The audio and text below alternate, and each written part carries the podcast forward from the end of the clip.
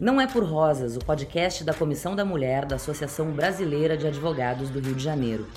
Eu sou Cris Dias, jornalista e membro da comissão, e na companhia de especialistas e amigos, iremos informar, debater e refletir juntos sobre temas que atravessam os direitos das mulheres e suas vidas. Olá, pessoal, sejam todos muito bem-vindas e bem-vindas para mais um episódio do podcast Não é por Rosas esse espaço de reflexão, debate, conhecimento e empoderamento feminino. Eu sou a Patrícia Bordinhão, advogada e membro da Comissão da Mulher da ABA do Rio de Janeiro, e hoje o bate-papo é com a queridíssima psicóloga Carol Galvão sobre os caminhos e desafios que envolvem mulheres, maternidade e poder. Olá, Carol, tudo bem? Primeiramente, gostaria de agradecer por você ter aceito o convite em participar aqui desse bate-papo conosco. E eu gostaria de começar nossa conversa com a sua apresentação. Fala um pouquinho de você para gente. Então, sou Carol, sou psicóloga, terapeuta de família, de casal, de grupos, de indivíduos. É, sou mãe, sou mulher, sou feminista, não necessariamente nessa ordem, é, sou apaixonada pela teoria do apego, estudo, pesquiso muito em relação à formação e rompimento de vínculo, que é luto, né? E a partir disso também acabo estudando muito é, toda a parte de relacionamento abusivo, toda a parte de, de vínculos familiares e também dos rompimentos de vínculos. E sou apaixonada pelo, tempo, pelo tema da maternidade, trabalhei mais de 10 anos com maternidade, é, com parto humanizado, sobretudo, coordenando grupos de pais, cursos é, de preparação para gestação, parto. Sou uma cofundadora do grupo de apoio ao parto humanizado de Salvador. Então, mergulhei aí estudando desde educação perinatal, é, doula, doula pós-parto, tudo isso a gente trabalhou aí.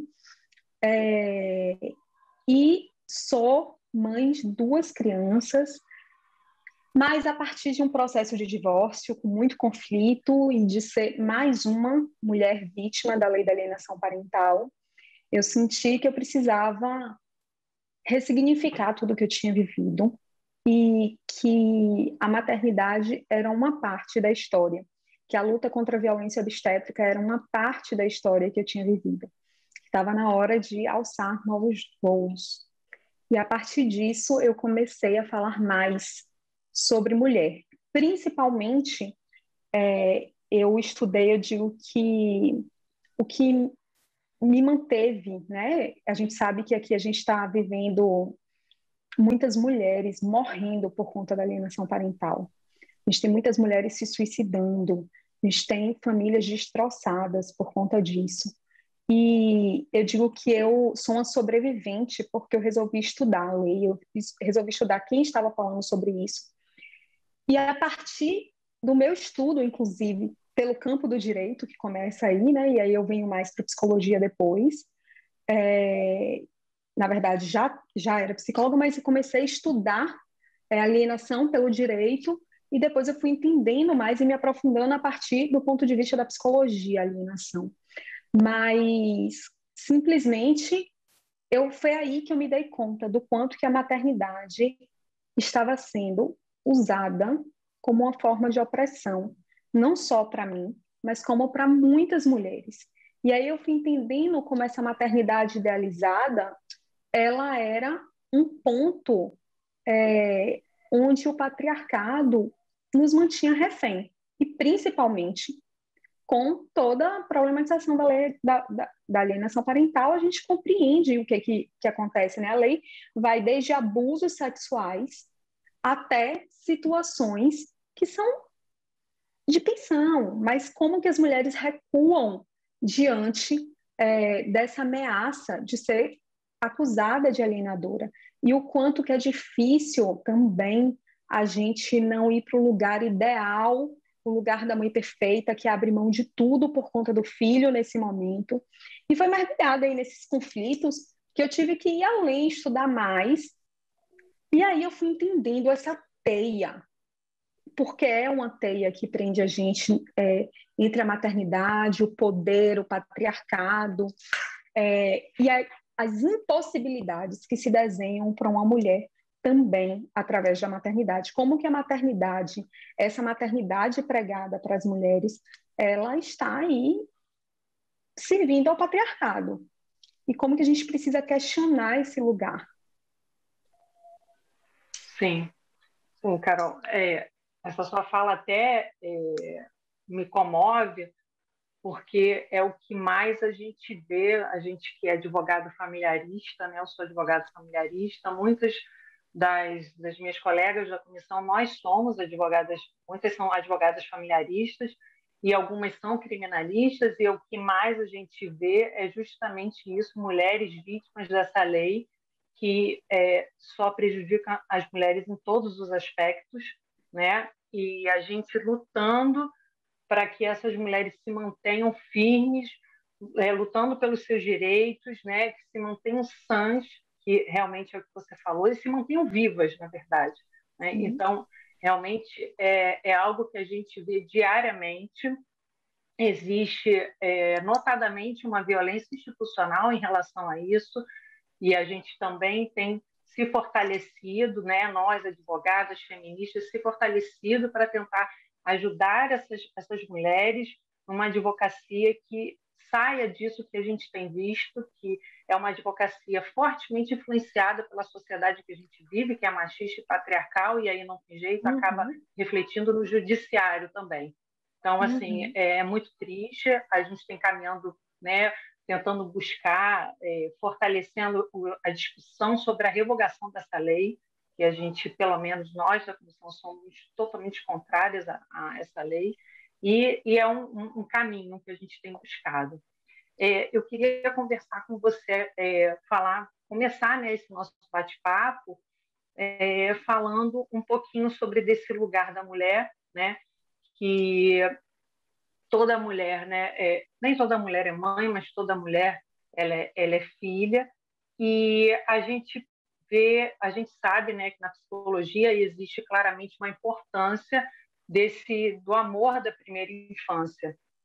Porém, a gente também percebe que essa responsabilidade normalmente recai sobre a mãe, né?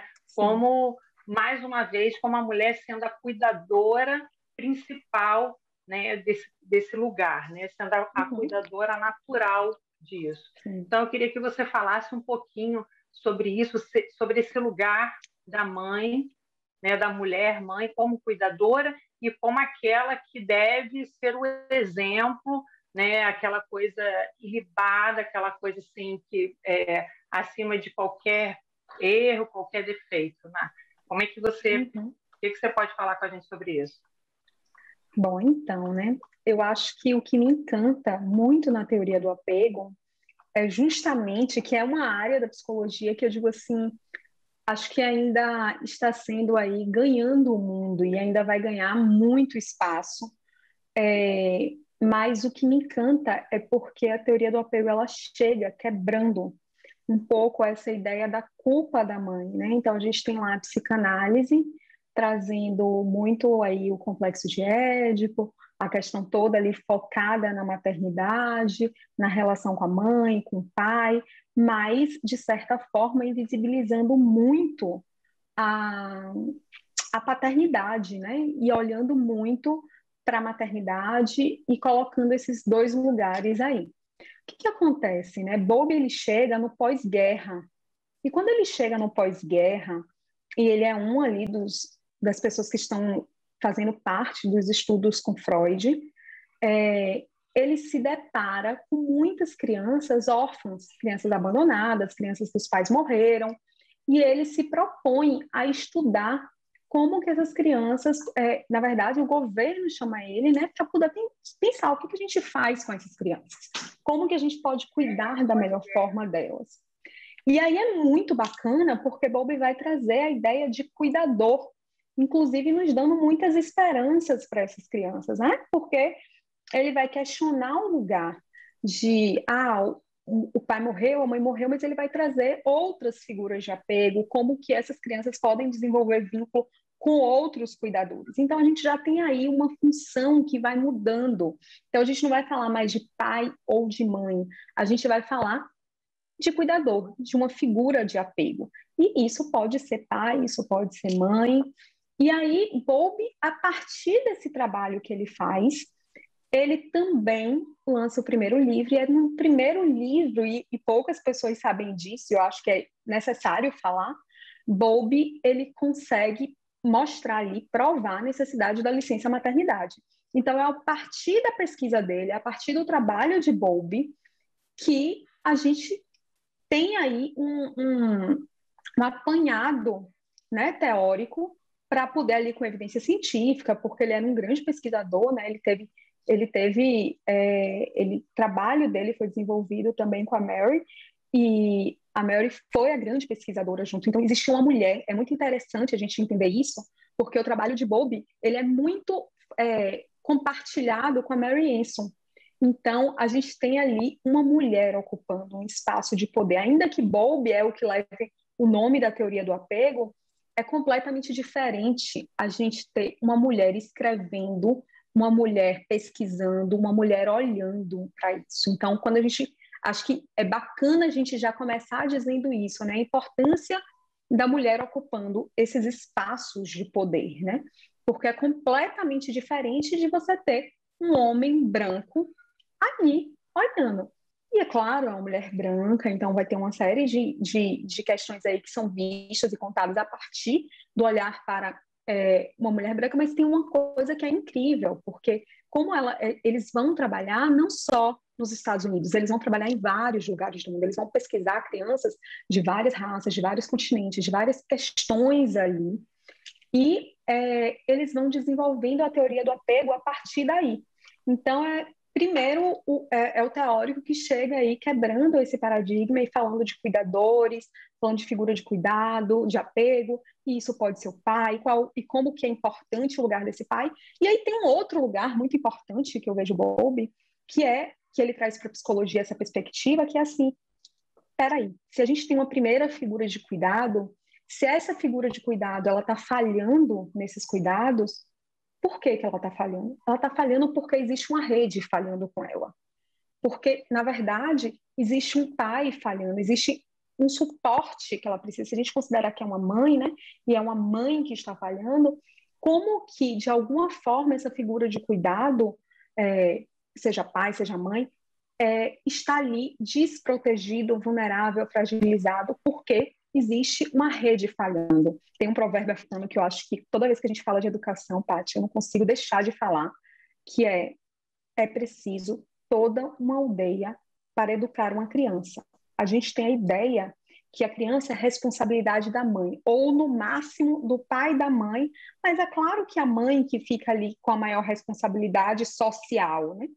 Mas a gente entende que vai muito além de pai e de mãe e o quanto que a gente tem um impacto, principalmente é, no momento atual de uma sociedade capitalista, individualista, imediatista, onde a gente foi perdendo essa rede, principalmente porque enquanto mulheres a gente vivia em rede, né? Então a gente tinha ali a vizinha, a gente tinha ali uma comunidade, porque mulheres sempre contaram com mulheres. E cada vez a gente foi indo para esse espaço privado, né? A gente foi indo para os apartamentos, foi, foi, hoje em dia a gente não mora perto da, da família do núcleo maior, então a gente tem uma maternidade que também sofre esse impacto. Então, além de ter esse papel social muito definido a partir da mulher, é, para a mulher, né, que é um, um, a função de uma mulher cuidar de uma criança, e eu acho que o mais complexo ainda não é nem a gente olhar que a função é da mulher, mas o quanto que o objetivo, o desejo, a história de vida de uma mulher é voltada para a maternidade. Então, assim, qual é o lugar que a mulher pode ocupar, né, de poder? Qual é o lugar esperado que é dado para a mulher de importância nessa sociedade? É o, a gente tem conquistado outros lugares, mas na realidade o nosso lugar é, determinado socialmente, definido socialmente, é o da maternidade, né? Então, além de ser a nossa função, a gente ainda, na verdade, assim, né? A gente nasce, cresce para poder ter um bebê, para ser mãe. Inclusive, a gente tem todas as questões com as mulheres que não desejam a maternidade. É. É, você falando isso, é, ontem, inclusive, eu fiz uma postagem até para a comissão, onde eu fazia algumas reflexões, né?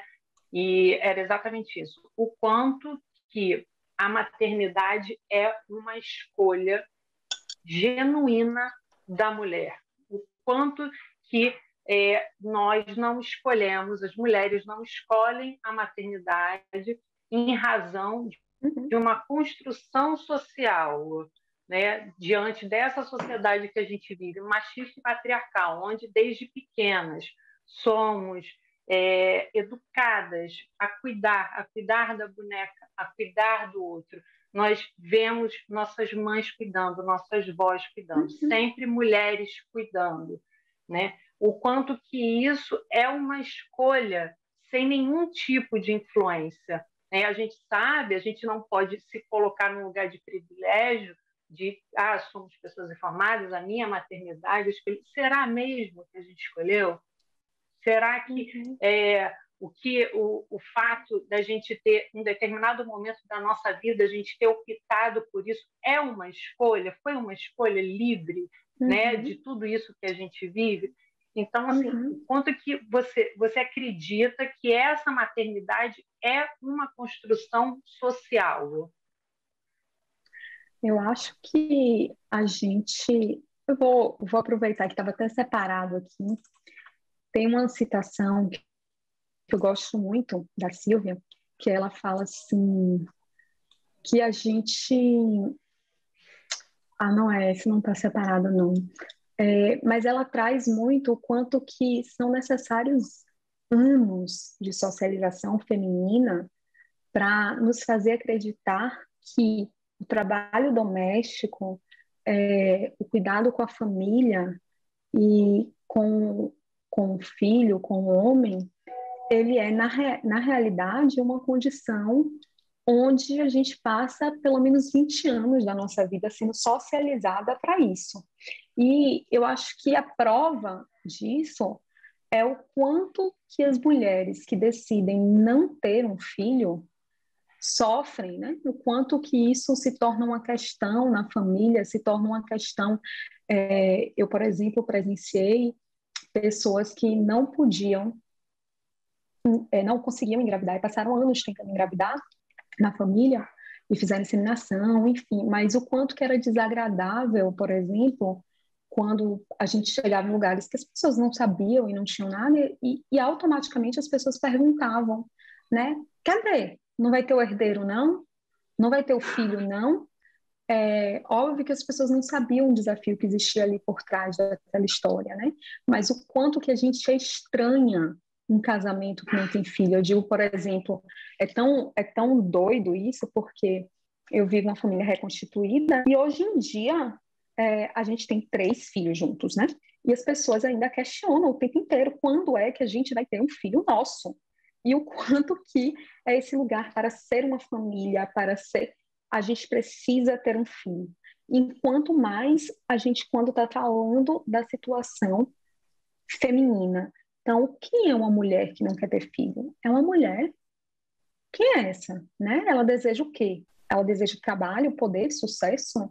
Ela só pensa nisso? Quem é essa mulher que nega, que renega a maternidade? Então, não só existe uma socialização, como existe também uma opressão, como existe toda uma sociedade aí cobrando o tempo inteiro de uma mulher que se retira, que diz eu não quero esse papel, eu não quero a maternidade, né? O quanto que essa mulher ela é mal vista socialmente. É. E o quanto que ela, para atender os anseios da sociedade, acaba né, é, fazendo essa opção. A gente, eu já vi isso várias vezes, mulheres que não querem ter filhos, mas se sentem realmente é, é é, cobradas por isso e é, algumas, inclusive, assim, é, solteiras até, e sendo cobradas, né? Tem a questão do casamento, aí depois tem a questão de ter filho, e aí hoje em dia a gente vê às vezes, né? Ah, mas então você adota, ou então você tenha um pet, né? Que o pessoal hoje já fala mãe de pet. Então, sempre colocando a mulher nesse lugar, né? Que ela deve ser mãe a qualquer custo. Esse, esse é o papel. É, eu queria é, falar com você um pouquinho sobre é, o modelo feminino que, que ideal que ainda passa pela maternidade. A gente tem a Valesca Zanello, que é professora, né, e ela, ela fala sobre o dispositivo materno, que é uma maneira eficaz de impor um papel através da associação de conceitos positivos, né, uma, uma forma uhum. sutil de dominação é, uhum. que seria muito mais efetivo do que, do que uma repressão. Então, é, uhum. é, isso está ligado ao que a gente falou antes sobre essa ideia né, de, de ser mãe, né, e o quanto que você acredita que existe realmente esse dispositivo, que de como é que ele é, como é que é feito isso, essa forma sutil de, de colocar isso na cabeça das mulheres, né, de as mulheres pensarem né, que elas devem ocupar esses lugares? Então, né, eu acho que a gente precisa pensar hoje uma situação um pouquinho além da maternidade, né? Porque hoje em dia existe uma cobrança para que a gente, além esse essa pressão sutil que a gente sofre essa socialização, além de assumir a maternidade, né, assumir as, é, e é, ter como objetivo a maternidade, a gente também precisa ser independente, se sustentar e ter autonomia. Então, o quanto que a gente está falando aí agora é de um conflito que a gente vivencia muito entre trabalho e maternidade. Então, enquanto eu falo que assim, né, nós somos da geração que cresceu ouvindo estude, se forme, seja trabalhe, seja independente, não dependa do marido. Mas tenha um marido, mas tenha uma família, né? Então, o quanto que e, e ao mesmo tempo, qual é o custo para ter essa família, para ter esse marido? Porque a gente precisa prestar atenção no marido. Olha, não deixa de dar atenção para o marido. Você precisa trabalhar, ser independente, conquistar. Você precisa é, estar aí no mercado de trabalho, que é cada dia mais exigente, mas você não pode tirar os olhos do marido, porque se você descuidar, você perde o marido. E olha, você não vai achar um marido tão bom assim, né? Mas olha, casamento é uma coisa muito complexa. E a gente sabe a violência que a mulher sofre no divórcio. A gente sabe como é complexo. Então, a gente tem aí uma situação que se desenha é, onde a gente, desde lá, muito pequena, a gente vai ganhando bonecas e bonecas e bonecas, quantas bonecas a gente ganha, né? E o quanto que a gente vai assumindo um lugar de cuidado para além da brincadeira para a vida séria, né? O quanto que as meninas assumem a sobrecarga das mães, então são aquelas que ajudam a lavar os pratos, são aquelas que ajudam a cuidar dos irmãos, são aquelas que ajudam os irmãos a fazerem dever, são aquelas que ajudam a botar a mesa, são aquelas que vão ajudar ali cortando tempero. E enquanto isso, os filhos homens estão livres, mas as filhas meninas estão ali, né? Recebendo toda essa socialização do trabalho invisibilizado feminino, do trabalho doméstico. E ao mesmo tempo, a gente escuta das nossas mães, assim, muitas de nós, né? Já, muitas tiveram mães que já estavam aí no mercado de trabalho, mas muitas também é, tiveram mães que simplesmente é, dizia tudo isso para a gente, mas o que a gente ouvia dentro de casa e o que a gente via, o que a gente presenciava, na realidade, eram mães completamente dependentes, mães que mostravam ali uma relação hierárquica de muito poder, até por isso tentavam salvar suas filhas, dizendo estude, seja independente, não dependa de marido, mas o padrão as crianças aprendem, principalmente com o que elas veem, né? Então, quanto que isso passa uma outra mensagem subjetiva e uma, uma linguagem não verbal, que é aqui quem tem poder, quem é o inteligente, quem é bom, é, o meu pai, né? A minha mãe é a pessoa que se cala, a minha mãe é a pessoa amorosa, a minha mãe é a que é, evita conflitos, a minha mãe é aquela pessoa que cuida de todo mundo, que cuida dos relacionamentos de todo mundo. Então a gente também vai apreendendo o que, que significa esse papel feminino a partir da identificação também com essa mãe, né? Então, como é mesmo que é ser mulher nesse mundo, né? Quanto que a gente passa a evitar conflitos, o quanto que a gente passa a é, ceder, o quanto que a gente passa a cuidar dos relacionamentos, porque de certa forma é assim que a gente entende que é ser mulher. E aí a mulher que tenta quebrar esse paradigma, geralmente vai para o oposto. Eu preciso exercer o poder de forma muito masculina, de forma como o papai, né? Então, eu preciso me vestir ali, de certa forma, e eu digo assim, né? Até o terninho, muitas vezes, a gente precisa vestir um terno, uma roupa aí mais masculinizada, para que a gente possa ousar ocupar alguns espaços. Mas o quanto que é difícil a gente é, ocupar espaços a, numa perspectiva do que a gente tem aí socialmente considerado como feminino. E não significa que essas mulheres que vão ocupar o poder a partir desse lugar mais masculino, desse jeito, né, mais socialmente é considerado masculino, mas que a gente teria que discutir aí, porque de fato o que é masculino, o que é feminino é definido socialmente, é, e o quanto que essas mulheres também sofrem, porque quem é essa mulher que é agressiva? Quem é essa mulher que sustenta ter autoridade, que sustenta ter voz? Quem é essa mulher que exerce poder dessa forma? Ela é uma afronta à sociedade também. É, é, uma, é uma contradição, né? Como você falou, é, é, nós somos criadas a estudar, trabalhar, né? Ou seja, buscar o nosso, o que a gente deseja, né? Então Sim. a gente é educada a buscar o desejo no que você deseja para sua vida, enquanto profissional, enquanto uma mulher na sociedade, mas o que a gente vê realmente, tanto em casa quanto até mesmo né, na família, é justamente o contrário, né? Tem essa contradição que realmente fica muito gritante de que você deve buscar o seu, seu espaço, mas ó, mas você tem que fazer isso aqui, tá? Porque para tudo dar certo, você tem que fazer isso aqui que eu faço. E isso é muito velado, né?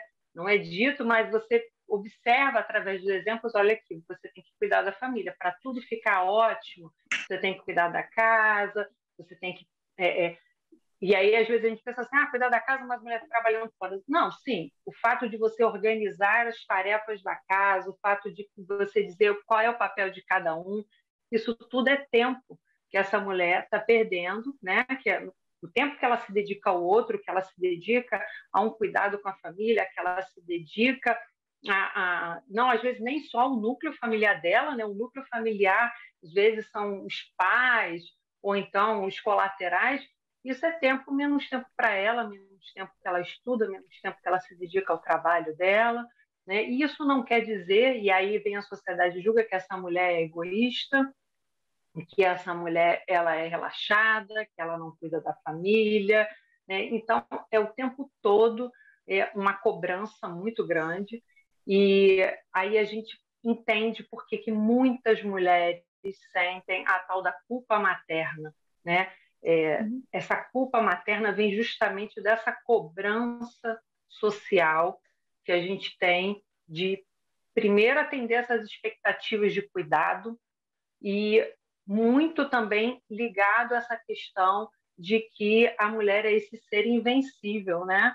É, que eu particularmente não gosto desses lugares que nos colocam, desses pedestais que são de supermulher, de deusa, de mulher faz tudo. Olha, mulher consegue fazer várias coisas, o homem só consegue fazer duas.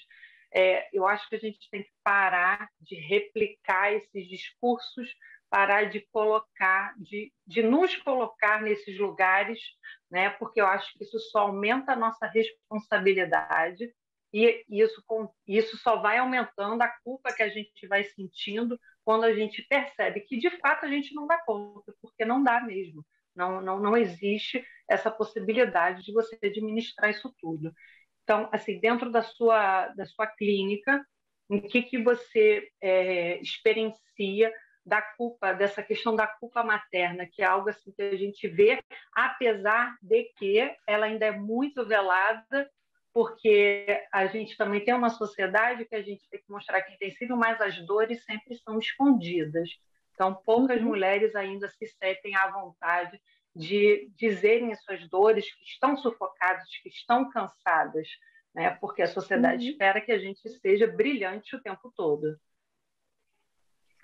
É, eu digo que, assim, né, uma das, das, das coisas que marcam assim, para mim é aquela velha história. Eu preciso ser uma santa, né? Mas eu preciso ser uma puta na cama. Então, eu preciso ser uma mãe disponível, presente, é, preciso ser uma mãe que dá conta de tudo, que protege, que sabe de tudo, que é a melhor amiga dos filhos, mas eu também preciso ser uma profissional competente. E aí a gente vai assumindo, e eu digo que assim, se a gente for olhar para o trabalho doméstico, vai muito além de tudo isso. Porque quando a gente parar para pensar o que é trabalho doméstico, é, a gente ainda pensa, quando a gente começa a falar de trabalho doméstico como um trabalho doméstico, a gente acha que é o cuidado com a casa. Aí a gente vai um pouquinho aí para a carga mental, mas o quanto que a gente desempenha diversas funções que a gente não se dá conta, o quanto que a gente cuida das relações familiares, né? Então eu não cuido só das minhas relações com os meus filhos, Geralmente, eu administro as relações dos filhos com o pai, do pai com os filhos, com a sogra, com a nora, com a cunhada, com tudo isso. É, eu preciso cuidar da, do bem-estar das pessoas, garantir que as pessoas estejam felizes. E nisso eu vou aí tentando adaptar todo mundo ao que eu acho que é certo. Eu preciso convencer as pessoas que elas precisam mudar, eu preciso convencer as pessoas de um monte de coisa. E eu estou sempre no discurso, inclusive, mas que, por mais que eu diga que não está bom para mim, eu não sustento o limite de mostrar para o outro que não está bom. Porque mesmo quando não está bom para mim, eu estou o tempo inteiro é, fazendo as coisas tornar, ficarem melhores. Né? Pode estar uma merda, pode estar horrível, mas não, eu não posso não querer sexo. Eu faço sexo e eu finjo orgasmo. Porque como que eu vou dizer que eu não gozei? Né? Vai ser uma coisa muito ruim. Então eu ainda tenho que mostrar ali desejo, eu tenho que mostrar que eu quero, eu preciso mostrar que foi bom. E aí a gente vai para esse lugar é, de cuidar para que tudo seja perfeito em várias esferas. Eu falo que trabalhando com mulheres, é, eu fico cada dia mais é, encucada o quanto que esses relacionamentos abusivos e tóxicos, eles se desenham em todas as esferas. Não é só na esfera de relacionamento amoroso. Ele começa lá da família, mas o quanto que ele chega no trabalho, o quanto que a gente tem mulheres entregando muito, sabe? E sem conseguir sustentar o seu valor, sem conseguir sustentar para receber sem conseguir colocar limite na quantidade de trabalho. Eu trabalho com muitas mulheres na clínica que estão aí, são feministas e que já saíram dessa história é, de relacionamento abusivo, de tudo isso, mas quando chegam na relação de trabalho, elas assumem toda a sobrecarga e elas não conseguem dizer não, elas não conseguem estabelecer limites. E o quanto que a gente está falando de questões muito próximas do que a gente fala na maternidade, no relacionamento amoroso, em tudo isso. E a gente vai assumindo o tempo inteiro e sempre nos cobrando um grau de excelência muito grande. Quais são os pratos que caem? Quais são, diante de, da gente assumir tantas funções, inclusive de psicóloga do marido, porque a gente é especialista em compreender os sentimentos deles. A gente, inclusive, tem certeza que a gente sabe o que o outro está sentindo, a gente sabe o que o outro precisa, como que o outro deve agir, e a gente está ali cuidando de tudo, inclusive de como fazer para ele estar feliz. A gente precisa cuidar de como é, deixar o, o relacionamento, e a gente acha que a gente é responsável, porque a gente não dá conta de ver uma pessoa chateada e entender que ele está com problemas, que ele está com questões, tudo. A gente acha que é nossa responsabilidade deixar todo mundo feliz. E a partir disso, o quanto que a gente vai, o que, que a gente deixa de lado para dar conta dessa maternidade, para a gente, se a maternidade é esse lugar que nos é autorizado socialmente de poder, que a, onde a gente é reconhecida, né? Porque se tem um lugar que a gente é reconhecida é a maternidade. Essa semana eu dei muita risada, Paty, porque eu estava risada assim, né? É, é, seria trágico se não fosse cômico, ou, ou, enfim. É, uma, uma seguidora falou assim para mim, é, a gente estava conversando de coisas de maternidade, ela comentou alguma coisa e ela falou assim, a gente falando sobre é, trabalho e terceirizar é, os cuidados da criança ou não, e ela me disse assim, ah, mas eu tenho a impressão que só eu vou saber cuidar bem de um bebê. E aquilo me fez refletir de uma forma, porque veja bem, né? É uma seguidora que sempre fala comigo e eu escuto várias seguidoras. E o lugar que eu mais escuto das mulheres é de que eu não sou boa o suficiente. Eu preciso ler mais aquele livro, eu preciso fazer mais aquele curso, eu preciso fazer mais isso, eu preciso fazer mais aquilo. Mas essa seguidora, que era uma seguidora que nem sabia se queria mãe, se queria ser mãe, ela diz: Mas eu acho que se eu tiver um filho, ninguém vai saber cuidar de mim como eu vou saber, como eu vou, vou cuidar dele. Eu fiquei pensando, né? Se tem um lugar que a gente se sente competente antes mesmo da maternidade, é, antes mesmo de ser mãe, é a maternidade. Né? Nesse, por mais que a gente tenha aí a insegurança, tem um outro lugar que diz, né? Eu, eu vou ser uma boa mãe, eu sei como ser uma boa mãe, eu vou dar o melhor de mim. Se tem algum lugar aí que a gente sente um mínimo de segurança, é a maternidade. Por que, que a gente sente segurança na maternidade? Porque esse é um lugar onde a gente é reconhecida, esse é um lugar onde a gente é validada desde criança, onde a gente é legitimada, a gente é legitimada quando cuida do coleguinha, a gente é legitimada quando cuida do irmão, a gente é legitimada quando cuida do namorado, a gente é legitimada nessa função de cuidado. A Silvia diz que tem uma coisa, a Silvia Federici, que discute muito trabalho e maternidade, tudo isso, ela fala uma coisa que é muito impressionante. Ela diz assim, o quanto que esse trabalho invisível doméstico, esse trabalho reprodutivo, ele não sai nem quando a gente sai de casa. Porque geralmente, quando a gente vai para o trabalho, também é esperado da gente no trabalho a organização. Então é assim, se tem uma mulher, é, eu me lembro muito, né? Eu trabalhei, meu primeiro trabalho, eu trabalhei bem cedo, com 15, 16 anos, foi com meu irmão.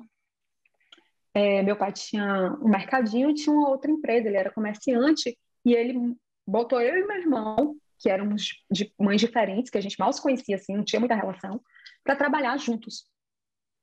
E éramos os dois adolescentes tocando o mercadinho pequenininho. Mas o quanto que a organização, a limpeza, o cuidado, né? Eu me lembro que um dia eu viajei, quando eu voltei, eu sentei, na, eu, eu trabalhava assim, muito, de domingo a domingo, e eu sentei na mesa, na minha primeira semana de folga, depois de dois anos e tanto, e eu chorei, porque quando eu olhei a quantidade de caixinha de Nescau que tinha, o estado que estava o banheiro, tudo. E eu falava assim, velho, sabe? E era a minha sala, não era nem a sala dele. E eu fiquei pensando, e, e, eu acho que ali naquele dia eu já senti o que, que era isso, né?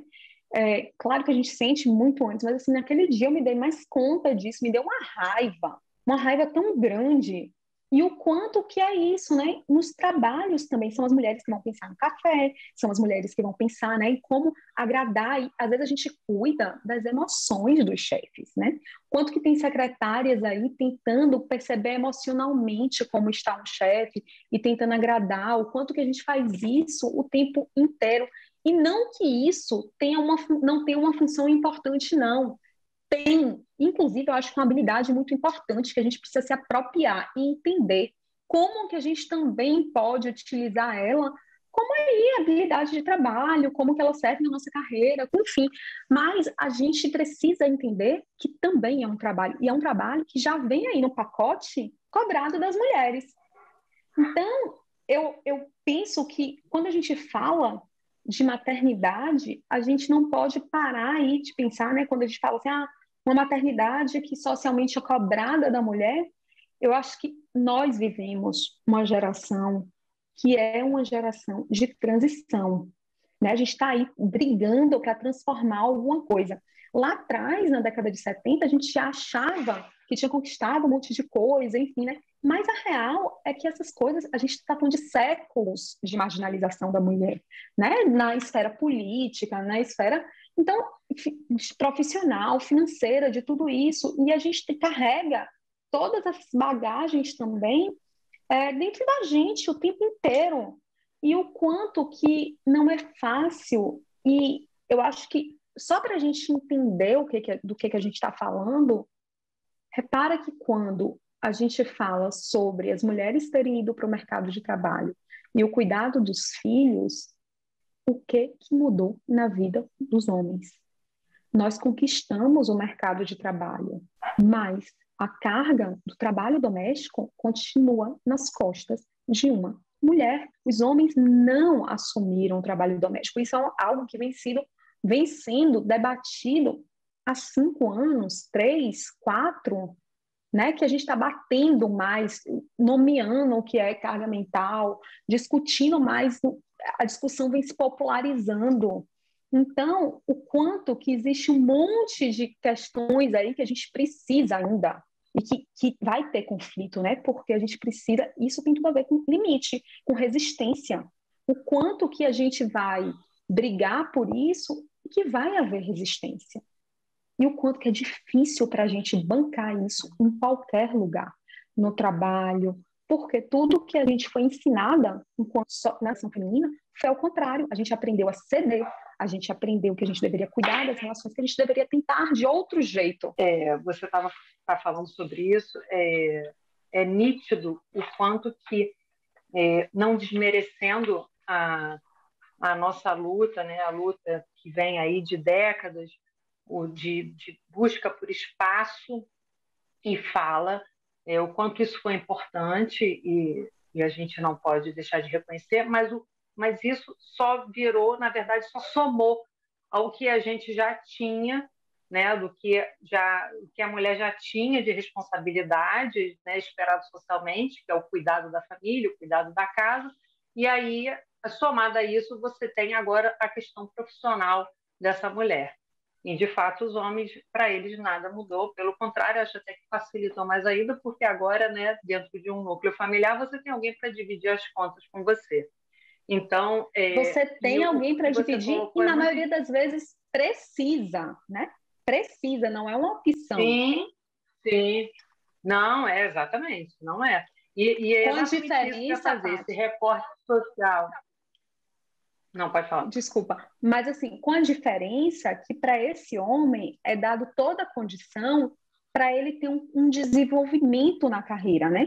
E qual é a condição que é dada para essa mulher? Muito pelo contrário. A gente tem aí autoras trazendo uma perspectiva muito interessante, que é de como que mulheres abrem mão de cargos, de crescimento na carreira, muito antes, inclusive, da maternidade porque assim a gente pensa, né, como a gente foi socializada ali para chegar a um filho, como a gente o nosso lugar é de eu quero uma família, eu quero um filho, eu quero tudo isso, é, o quanto que ao invés de a gente aproveitar, né, antes de, da maternidade, a gente tem um, um crescimento aí, muitas vezes a gente já faz esse caminho pensando no lugar de como encaixar a maternidade nessa nessa vida e a gente já abre mão de crescimento profissional, muitas vezes, antes da maternidade.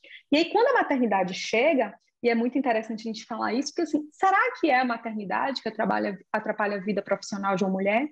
Ou será que o que se desenha, inclusive antes, e o lugar, a diferença né, de valor de salário, a diferença de tudo isso, faz com que, na hora da divisão de cuidados, a mulher, ainda que ela tenha que trabalhar, ela seja a que é, vai abdicar, porque o trabalho dela é o menos rentável.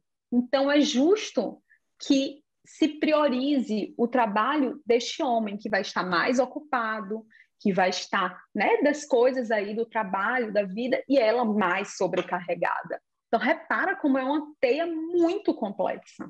E, e a gente fazendo um recorte social sobre o que a gente estava falando anteriormente, dessa questão do, do trabalho né, é, do cuidado, do trabalho doméstico, é, a gente precisa é, ver que algumas pessoas, né, possuem pessoas para ajudar nas suas casas, mas isso é, não inviabiliza ainda o trabalho que essa mulher tem de gestão de toda a família, né? A verdade é ter alguém para ajudar ajuda, mas isso continua, essa mulher continua sobrecarregada, porque essa mulher é que tem que dar conta dos horários, das atividades das crianças, né? É, de todo o planejamento da família, de toda a parte social da família. Então, tudo isso é, continua sendo uma questão que sobrecarrega essa mulher, porque às vezes a gente pode pensar que a pessoa que tem alguém para ajudar, não, ah, mas eu tenho alguém para ajudar, eu dou conta disso aqui porque fulano me ajuda. E a gente não pode deixar de ver que é, você vai continuar tendo um trabalho menor, sim, mas você continua tendo seu tempo né, suprimido. É, falando disso, enquanto que você acha que essa exaustão e essa sobrecarga é uma questão de saúde pública, né? É, como é que isso afeta a saúde da mulher? Então, eu acho que tem algumas consequências aí que a gente precisa pensar é, sistemicamente mesmo, mas e, e aí a gente tem essa questão da saúde, né? Como que essas mulheres, qual é a qualidade de vida dessas mulheres, o quanto que essa situação que vai desenhando vai desenhando um caminho muito fácil para relacionamentos onde as mulheres vão ficar dependentes, porque eu falo que assim, né? É, eu trabalhei muito tempo com maternidade e eu fui uma das mulheres que escolhi parar trabalhar um tempo para cuidar da minha filha quando ela nasceu. E aí eu vou dizer que assim, né? E, inclusive eu estava relendo esses dias um texto que eu escrevi na época, falando como as pessoas acham que o cuidado da criança não é importante e é fundamental. Eu estou criando uma pessoa, eu estou criando alguém para o mundo, né? E é, a, a Silvia fala muito disso, né? De como a gente tem que ter ideia, a gente tem, tem que ter noção de como que esse trabalho é importante. Inclusive, ela defende é, o salário pelo trabalho doméstico porque a gente tem esse lugar do desvalor do trabalho doméstico, a gente não entende a função importante e o, o lugar de poder dele também. Mas é, a gente tem uma situação onde essa mulher vai suportando muita coisa, porque a própria situação que, de, que se desenha vai colocando essa mulher num lugar de muita desigualdade. A gente vive numa sociedade capitalista, capitalista que o que vale é o dinheiro, e o quanto que essa mulher precisou abrir mão da carreira. Então, a gente já tem ali uma situação é, de, de poder na relação. E aí a gente tem essa toda a situação de relacionamento abusivo, de relacionamento tóxico e tudo isso que a gente já conhece, né, que a gente já discutiu. Por si só, é, a privação de sono ela é enlouquecedora. A gente na psicologia, na psiquiatria, quando a gente vai tratar é, uma, uma depressão algo do tipo, algo que a gente tem noção que a gente precisa fazer a higiene do sono. E a gente tem aí, né, mulheres que vão passar anos amamentando com toda uma questão de privação de sono, e é diferente se a gente pensar que biologicamente, essa mulher que amamenta, ela deveria ter o direito de dormir quando o bebê dorme. Ela deveria ter condições de descansar quando esse bebê adormece. Mas isso não é a realidade. A realidade é tem 50 coisas para pensar. Se vai lavar pia de prato, se a gente vai trabalhar, se a gente vai responder o e-mail, se a gente vai ler aquele livro sobre educação dos filhos. Então, a gente tem um monte de questões aí para fazer e a gente tem essa sobrecarga de um estresse, de um burnout mesmo. A gente tem aí alguns autores falando de burnout materno, inclusive, que é bem importante e o quanto que essa situação de violência vai, faz, vai também afetando o cuidado da criança. Então, eu acho que tem uma questão aí de saúde mental, tem uma questão que chega na criança e que a gente precisa compreender, mas eu acho que tem um, um outro aspecto que ele é ainda mais invisibilizado e que eu acho muito importante a gente falar, sabe, Paty? é o que eu falei nesse instante, né? Qual é o prato que a gente deixa cair?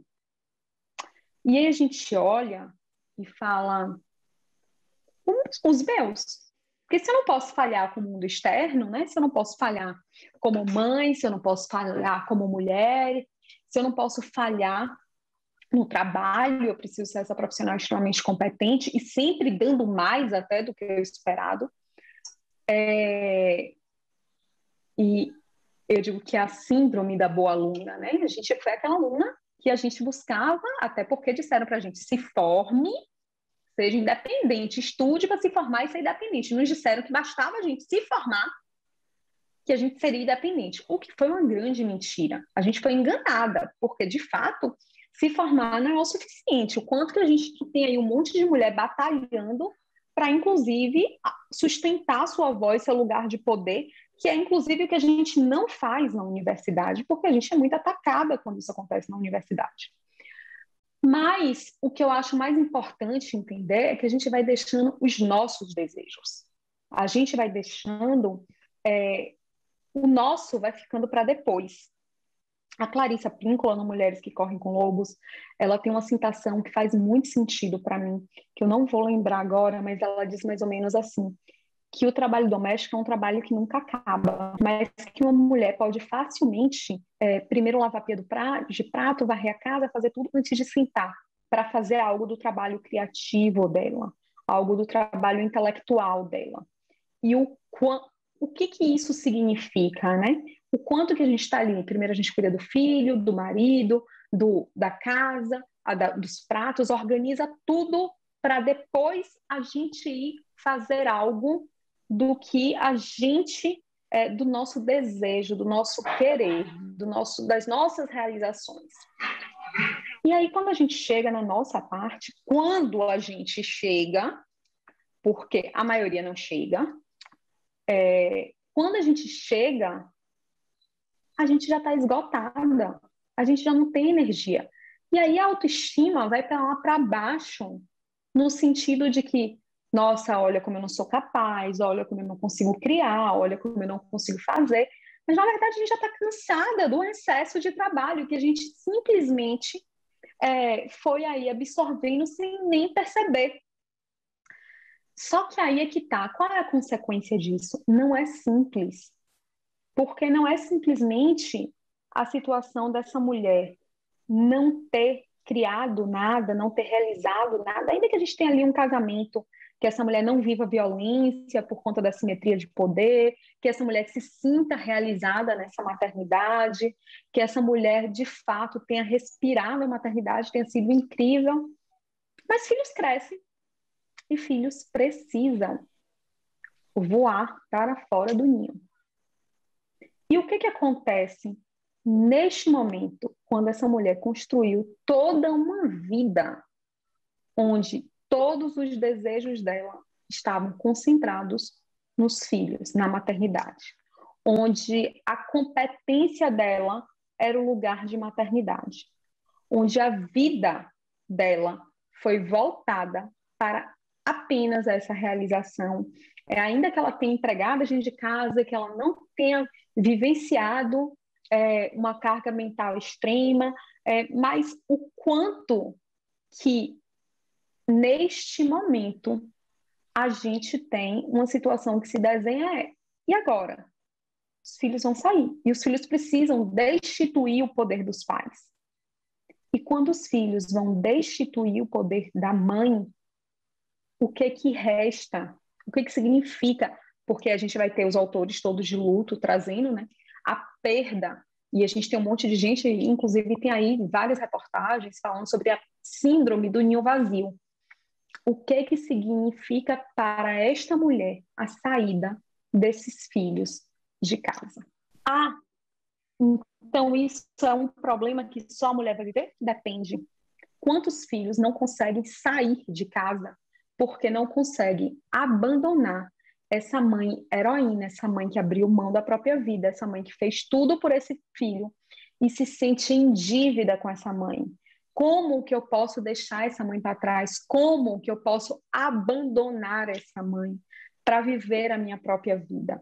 Como que eu posso romper, porque existe um rompimento ali para que eu possa ir para o mundo, para que eu possa adquirir minha própria competência, o quanto que esse lugar dessa competência feminina que foi todo voltado para a maternidade, e é muito legal, porque essa semana eu vou fazer um encontro no Zoom, já está marcado, vou divulgar amanhã, que é justamente da relação entre Deméter e Perséfone, que é a vida desta mulher que foi voltada para esta maternidade, essa mulher que se sente competente, amada e validada através da maternidade, ela, como que ela pode deixar esse filho se tornar competente? Como que ela precisa desse filho para se sentir competente?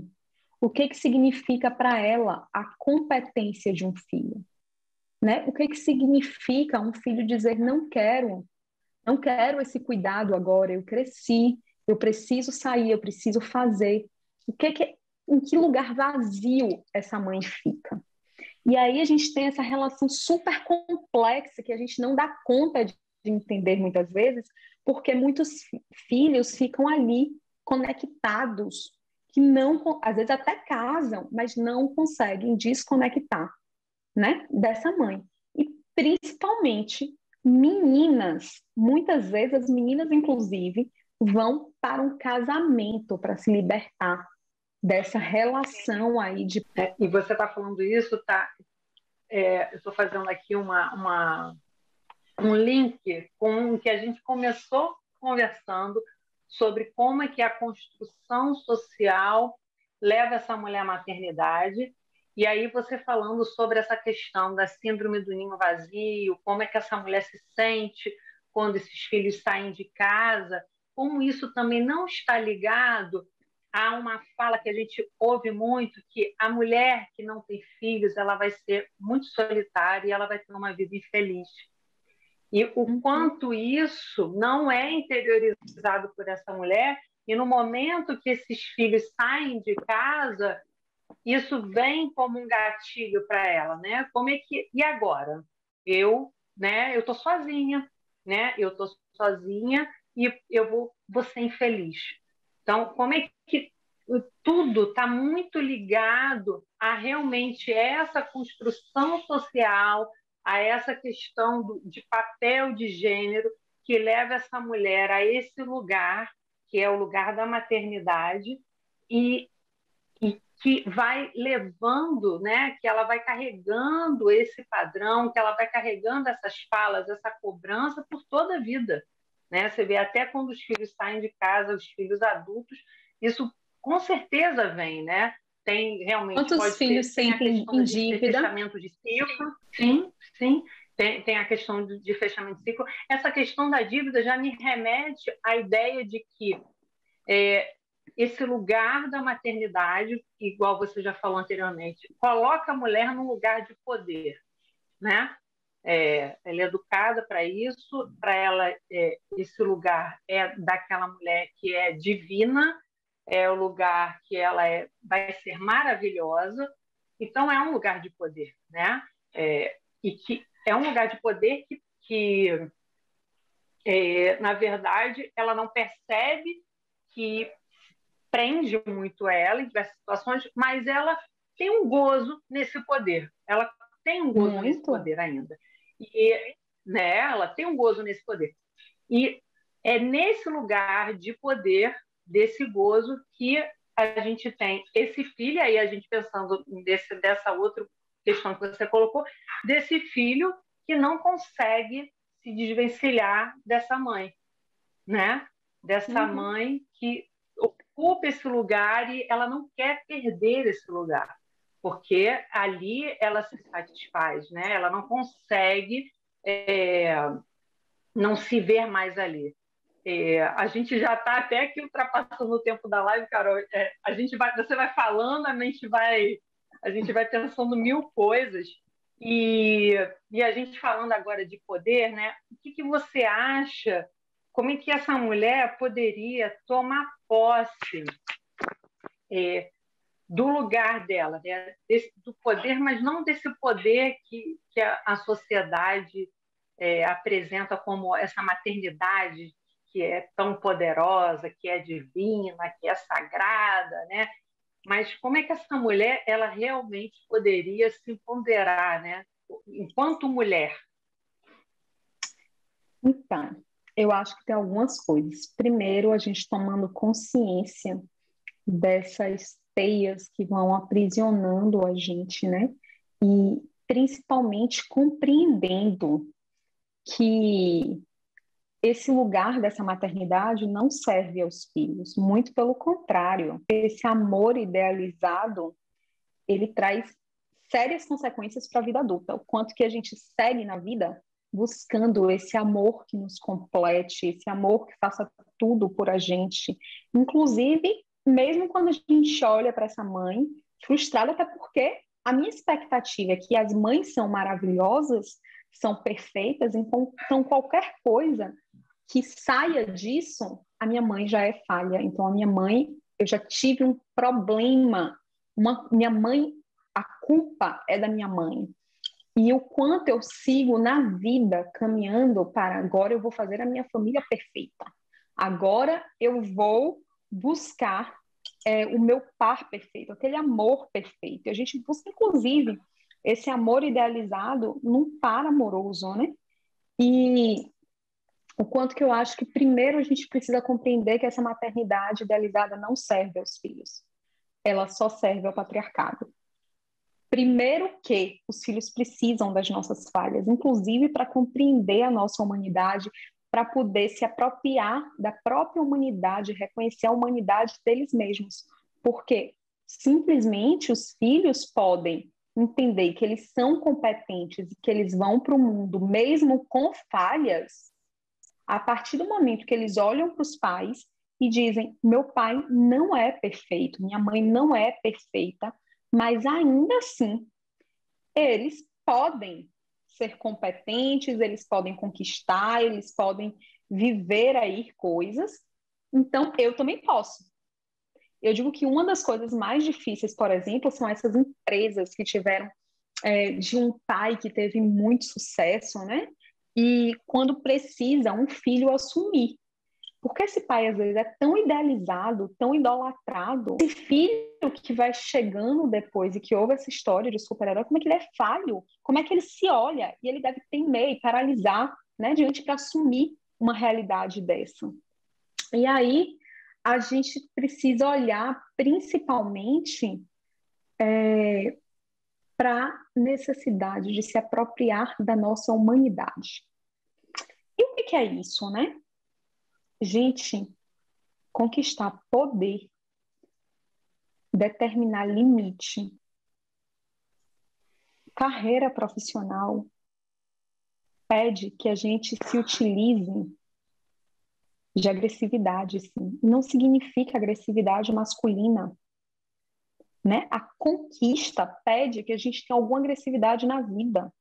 Mas a gente tem, a gente olha para essa agressividade masculina e a gente não quer, a gente renega ela. Porque a gente só conhece o jeito masculino. Mas existem outros jeitos que a gente pode, inclusive, é, a partir desse do que a gente tem desse arquétipo feminino, reinventar. É, eu digo que no meu trabalho, por exemplo, no Instagram, uma coisa que eu sempre trago é a arte, é a música. E não é por acaso. Por que, que eu trago a arte? Por que, que eu trago esse lugar feminino? Por que, que eu trago tantas coisas? Né? Eu, por exemplo, amo é, coisas de costura, de crochê, de bordado, de tudo isso. Primeiro, porque eu acho que existe muito poder nesse lugar. Muitas mulheres é, sustentaram famílias ali no trabalho doméstico e ao mesmo tempo com bordados, né? Quantos, quantas mulheres não levaram crédito por isso? Mas sim, esse era o dinheiro que fazia a diferença dentro de uma casa. E esse é o trabalho também não reconhecido, não valorizado. É, o quanto que a gente valoriza esse lugar racional e o quanto que é quase que não científico a gente usar a arte, a subjetividade, a emoção. E, gente, o quanto que a emoção, a arte, a subjetividade conecta, dá sentido. Simplesmente ela traz uma outra potência. E o quanto que isso, para mim, também é um ato político.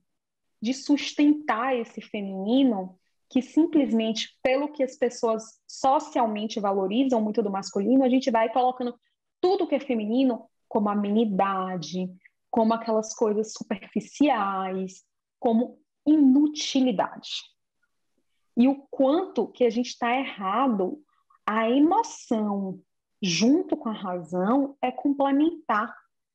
Então, o que, que são essas emoções aí, né? A gente tem agressividade, a gente tem a inveja, a rivalidade, que são todas coisas que nos disseram que era feio, que a gente não poderia, que a gente tinha que evitar a todo custo.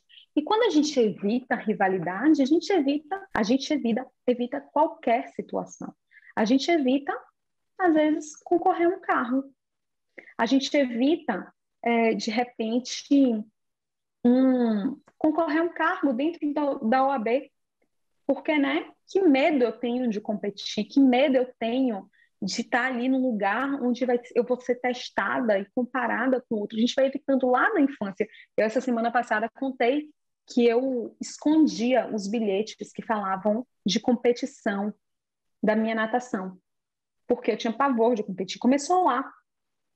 Né? Então, esses lugares todos que a gente vai indo para esse lugar idealizado, esse lugar do conto de fadas, desse lugar da mãe ideal, da mulher ideal, da mulher amorosa. Desse... Esse é um lugar que não nos deixa conquistar, que não nos deixa colocar limites, que não nos deixa entrar em conflito, que não nos deixa sustentar o embate.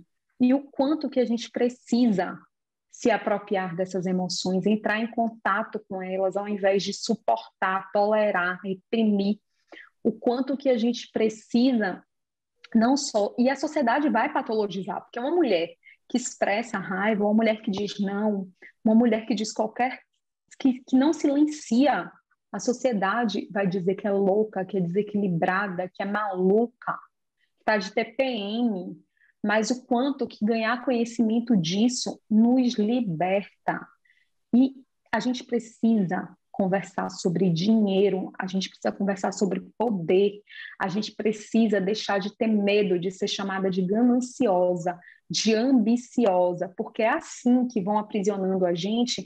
Enquanto a gente não pensar em dinheiro, gente, a gente vai precisar de alguém que pense. E a gente automaticamente já depende de um homem. E o quanto que, enquanto a gente não quiser pensar em dinheiro, a gente pode até trabalhar. Mas o que, que acontece? quem vai fazer a gestão do dinheiro. Então, o quanto que a gente precisa pensar em educação financeira para os nossos filhos, o quanto que a gente, para as nossas filhas, o quanto que a gente precisa pensar qual é a nossa relação com o dinheiro. Eu falo que, sabe, Paty, tem uma coisa que eu acho que é muito foda, assim. É, sempre me pedem livros, indicação de livros para relacionamentos. Eu digo, gente, a maioria das mulheres que estão lendo livros para relacionamento deviam estar lendo finanças. Só que o problema é que a gente sempre leu finanças escrito por homens. E a gente não entende porque aquela língua que eles falam não faz sentido para a gente. E o quanto que as mulheres estão lendo sobre relacionamentos porque estão ali aprisionadas, porque estão ali, né, tentando fazer de tudo para ficar numa relação também por uma dependência financeira. Mas ao invés da gente ir dar um jeito nessa dependência em olhar para essa nossa relação, que inclusive pode melhorar o casamento quando a gente sai desse lugar de dependência, tira essa simetria de poder, é, o quanto que a gente vai tentando dar um jeito no casamento, porque esse é o lugar que nos ensinaram que era seguro. Esse era o lugar que disseram para gente que a gente estaria protegida. E tá aí, a gente já sabe que a gente não está protegida nele. Então, a gente entender que a gente precisa sustentar o poder sustentar os nossos desejos, entrar em contato com os nossos desejos. Eu digo que a gente é especialista em saber o que o outro deseja, o que o outro sente, o que o outro quer. Né? A gente, enquanto mulher, eu lembro a primeira vez que, que, que meu novo parceiro me perguntou, Carol, o que, que você quer? Eu disse, eu não sei. Eu sabia o que era melhor para todo mundo. E ele bateu, mas o que, que você quer? E eu fiz, eu não sei o que eu quero.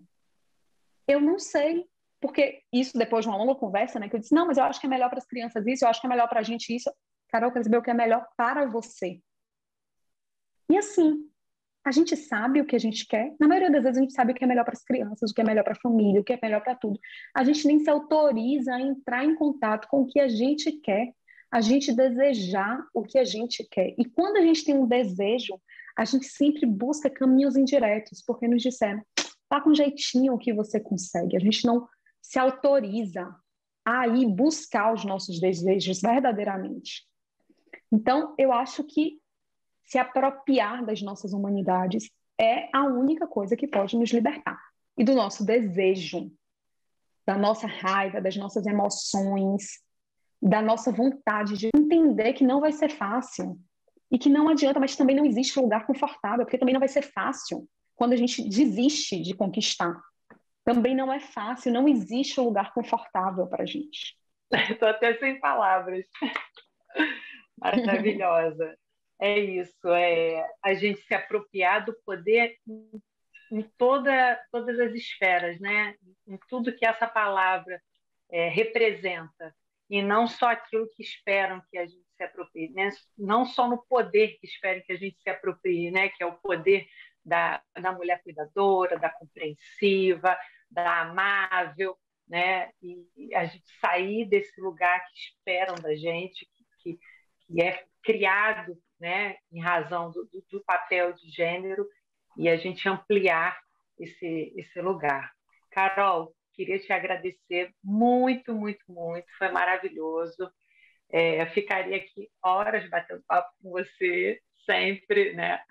É, muito obrigado por, trazer tanto esclarecimento e tantas reflexões, que eu acho que é, é isso que a gente precisa. A gente precisa se questionar o tempo todo dos lugares que ocupamos, do que sentimos, do que desejamos e, e observar o quanto que isso não não é fruto do que esperam da gente, enquanto a sociedade espera, a família espera, a companheira espera, né?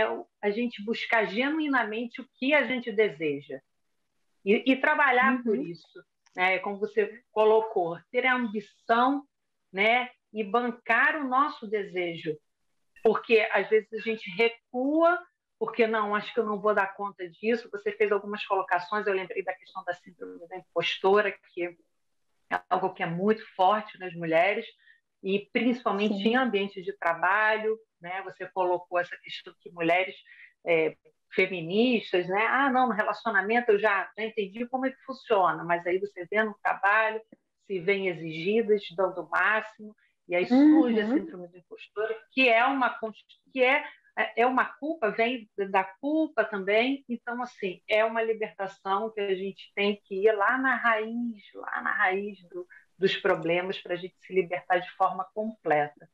Muito obrigada, é, em nome de toda a comissão. É, espero, assim, a gente se ver mais vezes. Né? Acho que tem muita conversa, muita coisa para a gente debater. Tá? Se você quiser colocar algum projeto que você tem agora, que você queira divulgar, fica à vontade. É, eu não tenho nenhum projeto no momento, estou repensando aí um pouco é, de como que tenho gostado muito de produzir conteúdo, não esperava que eu fosse gostar tanto. E estou pensando como tornar isso sustentável, né? Porque eu já fico agora evitando lotar minha agenda, os horários reservados de paciente para sobrar horário para produzir conteúdo. Então, eu preciso pensar como é que eu vou tornar isso sustentável. Mas, por enquanto, ainda estou planejando. Mas eu queria finalizar. Quinta-feira eu vou fazer a live, é, eu e Jéssica, sobre o mito de Persephone, que vai falar muito dessa relação e a gente vai entrar exatamente só na questão do lugar de mãe filha, do lugar desse lugar de filha mais até que, que significa né, a gente romper essa relação? É, mas, e quais artifícios que a gente utiliza para romper? É, que às vezes a gente cai em ciladas. Como que é essa história de muita gente que vive em uma família violenta, de muitas histórias de muitas mulheres aí para se libertarem desse poder da família sobre uma menina, vai muitas vezes para um casamento que acaba sendo quase que um rei do inferno.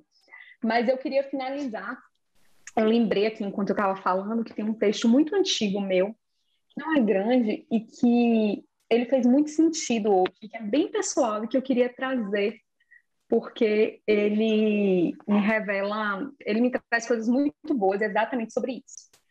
Para viver as ausências de vocês. Antes de tudo, eu desejei ser mãe, conhecer o amor incondicional, o amor que eu poderia me entregar com a segurança de que não seria abandonada. Muito antes de tê-los, eu já os tinha nos meus braços, nos meus sonhos. Meus filhos, meus. Vocês vieram, vieram de dentro de mim para o meu colo. E quase como parte de mim, conectados ao meu corpo, permaneceram durante tantas madrugadas e mamadas. Eu ia narrando o mundo para vocês e vocês iam apresentando, enquanto experimentavam com a boca e as mãozinhas ávidas um novo mundo para mim. Vocês se tornaram o meu mundo por tanto tempo que quando me lembrava que além de mãe de vocês ainda existia alguém aqui dentro, era tão difícil. Maternar vocês entre dores e delícias preencheu a mim e ao meu tempo de tal forma que quase não dava conta do meu vazio. É, o sorriso e as conquistas de vocês me enchiam de realização. Enquanto vocês se desenvolviam, meu coração doía de uma saudade do presente, de um presente que eu não queria me despedir. Recuperar a mim mesma não foi fácil, mas foi necessário para mim e para vocês. Enquanto cresciam e experimentavam o mundo indo cada vez mais distante, demorando cada vez mais de retornar, eu tinha mil planos para preencher todo o tempo e a mim mesma. Mas era tanto desejo e tempo livre em tão pouco tempo que eu só me dava conta do tamanho do vazio e de não saber por onde começar. Ah, meus filhos, eu precisei falhar algumas vezes como mãe para voltar a me perceber separada de vocês para compreender que entre o que era, entre o que não era mais possível ser e o que eu poderia vir a me tornar, existia uma Carol que eu não reconhecia. Foi preciso tempo para me responsabilizar por mim mesma, para que o meu vazio não os aprisionasse para me preencher, para que as realizações de vocês não tivessem que ser as minhas realizações e para deixar que vocês também se tornassem pessoas separadas de mim. Precisei me permitir desejar para além da maternidade e conviver com a culpa. Foi necessária minha ausência para vocês, para me permitir viver com a ausência de vocês. Meus filhos, eu me entreguei para o nosso amor, mas aquele amor que imaginei que seria eternamente meu, ele não é possível. O amor avassalador que vivenciei com a chegada de vocês precisa ganhar o um mundo, dar frutos, construindo novos vínculos e precisa abrir espaço entre nós para isso aquele amor permanece dentro da gente, mas só era possível ser vivido daquela forma, naquele tempo e espaço. Tentar vivê-lo eternamente retiraria seu brilho, pois é no mundo. Ah, que lindo, Carol. É. Vou finalizar com esse texto maravilhoso, né, para ficar aí no, no coraçãozinho de todo mundo que está assistindo a gente. Mais uma vez, obrigado, obrigado a todo mundo que acompanhou a gente até agora e até a próxima. Um beijo. Beijo.